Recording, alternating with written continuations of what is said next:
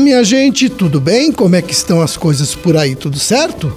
Nós vamos pedindo licença para começar mais 10 minutinhos de conversa com vocês. É o programa O Homem e a Terra que está começando. Este programa é um serviço de comunicação do IDR Paraná, o Instituto de Desenvolvimento Rural do Paraná e a Paremater. Aqui na apresentação eu, Roberto Monteiro. Na mesa de som, Lucas Thomas. Apoio técnico do Oswaldo Hagemeyer. É terça-feira, dia 7 de novembro de 2023. Uma terça-feira de lua minguante, dia de São Prosdóximo e dia do radialista. Aqui vai o nosso abraço para todos os radialistas que trabalham diariamente para levar diversão e informação para seus ouvintes. E eu mando também os parabéns para os moradores de Jaguapitã, município que está fazendo aniversário hoje. Diversos municípios do estado, as chuvas causaram sérios prejuízos. Muitas prefeituras ainda estão fazendo levantamento do estrago nas lavouras e estradas rurais. A gente já sabe que é grande o número de produtores rurais que perderam a produção, além de outros que tiveram problemas com instalações e até problemas nas suas casas com as inundações. Bem, o agricultor que tem lavoura financiada e que foi afetado pelas chuvas deve procurar os técnicos do IDR ou o banco para dar início ao pedido do Proagro e a Secretaria Estadual da Saúde está monitorando as doenças no estado e está em alerta para o possível aumento de doenças como leptospirose, dengue e doenças diarreicas em áreas que foram alagadas. A orientação é que as pessoas que entraram em contato com águas de alagamentos ou inundações e que apresentem sintomas como dor de cabeça, dor no corpo e náuseas, essas pessoas devem procurar imediatamente o atendimento nas unidades de saúde dos seus municípios.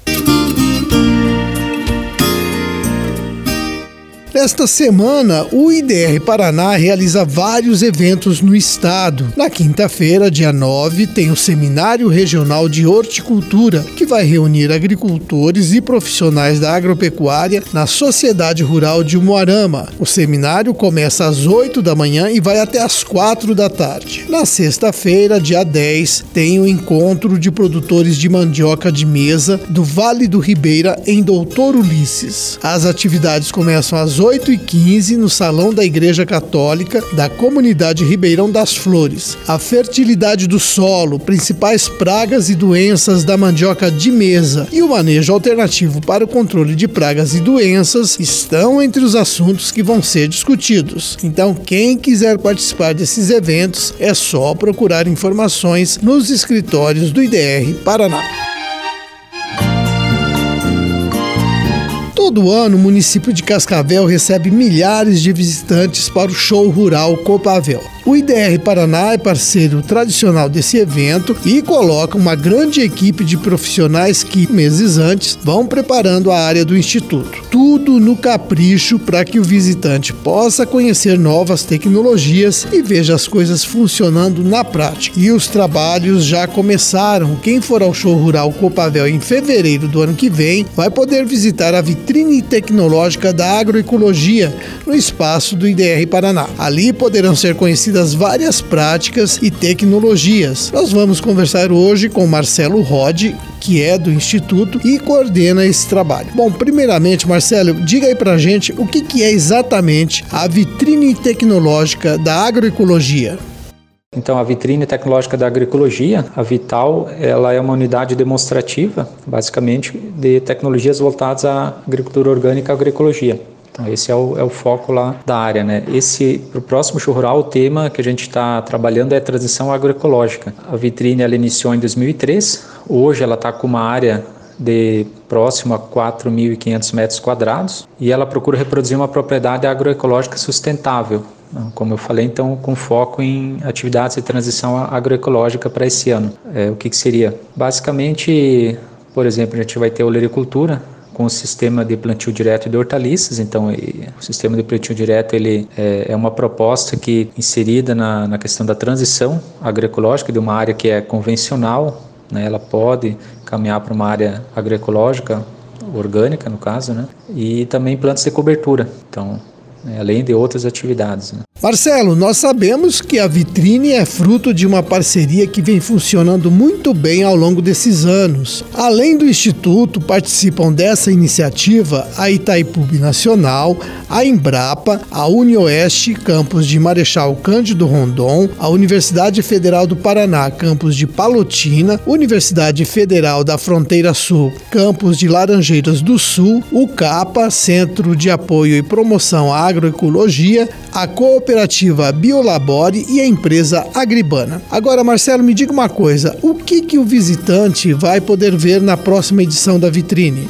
Principais áreas temáticas que a gente desenvolve lá, então, como foi mencionado, ela procura reproduzir uma propriedade. Então, a gente tem lá uma área que é mais central, que é a mandala, onde é, é demonstrado as plantas medicinais, plantas as punks, que são as alimentícias não convencionais, e algumas condimentares, enfim, são várias plantas é, em volta de um lago, no formato de mandala, uma área bem procurada todo ano. Temos a área temática que é a área de grãos, onde a gente vai ter várias uh, cultivares de soja, milho, arroz, feijão, algumas outras não tão conhecidas, mas que é a proposta também de trabalhar a diversificação é o grão de bico, gergelim, então, enfim, nesse espaço vão ser essas uh, espécies demonstradas. A outra área é a olericultura, com foco no SPDH, que é o Sistema Plantio Direto de Hortaliças, que eu mencionei. Né? As principais espécies que a gente vai ter lá é abobrinha, pepino, berinjela, quiabo e alface.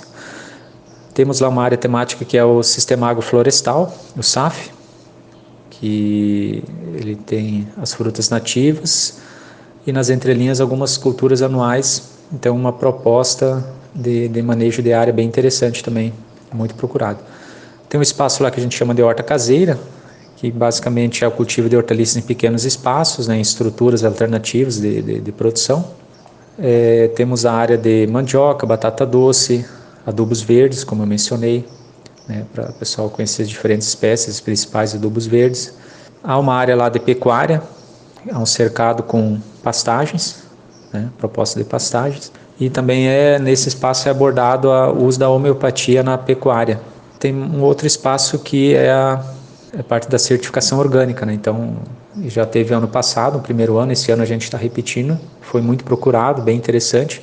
Tá bem, Marcelo, muito obrigado por participar do nosso programa. Nós vamos ficar torcendo para que tudo dê certo na implantação da vitrine tecnológica da agroecologia. E esperamos que em fevereiro os produtores possam conhecer novas práticas de cultivo e alternativas de manejo das criações que sigam os princípios da agroecologia, uma forma mais sustentável de lidar com a terra. E continua o alerta em todo o estado para que produtores de citros façam monitoramento e controle do green. Algumas boas práticas devem ser adotadas pelos produtores de citros, como a eliminação de plantas doentes, seguida de plantio de mudas sadias produzidas em viveiros registrados, além do controle eficiente do inseto que transmite a doença com produtos biológicos e químicos. O trabalho de erradicação das plantas doentes é realizado tanto em propriedades rurais quanto na cidade, mesmo que seja um pomar pequeno para o consumo familiar. E há também uma forte fiscalização para eliminar a venda de mudas clandestinas. É que essas mudas são produzidas sem qualquer controle e podem estar doentes. Esse trabalho conta com a participação dos técnicos da Secretaria Estadual da Agricultura, a DAPAR, das prefeituras, cooperativas, empresas de pesquisa e IDR Paraná. Todo mundo se uniu para controlar o greening e garantir o cultivo de citros no estado. Então, colabore você também. Bem, meus amigos, era este o nosso recado de hoje. Eu vou deixando um forte abraço a todos vocês e amanhã estaremos de volta neste mesmo horário, nesta sua emissora, para mais uma apresentação do seu programa O Homem e a Terra. Fiquem com Deus. Tchau!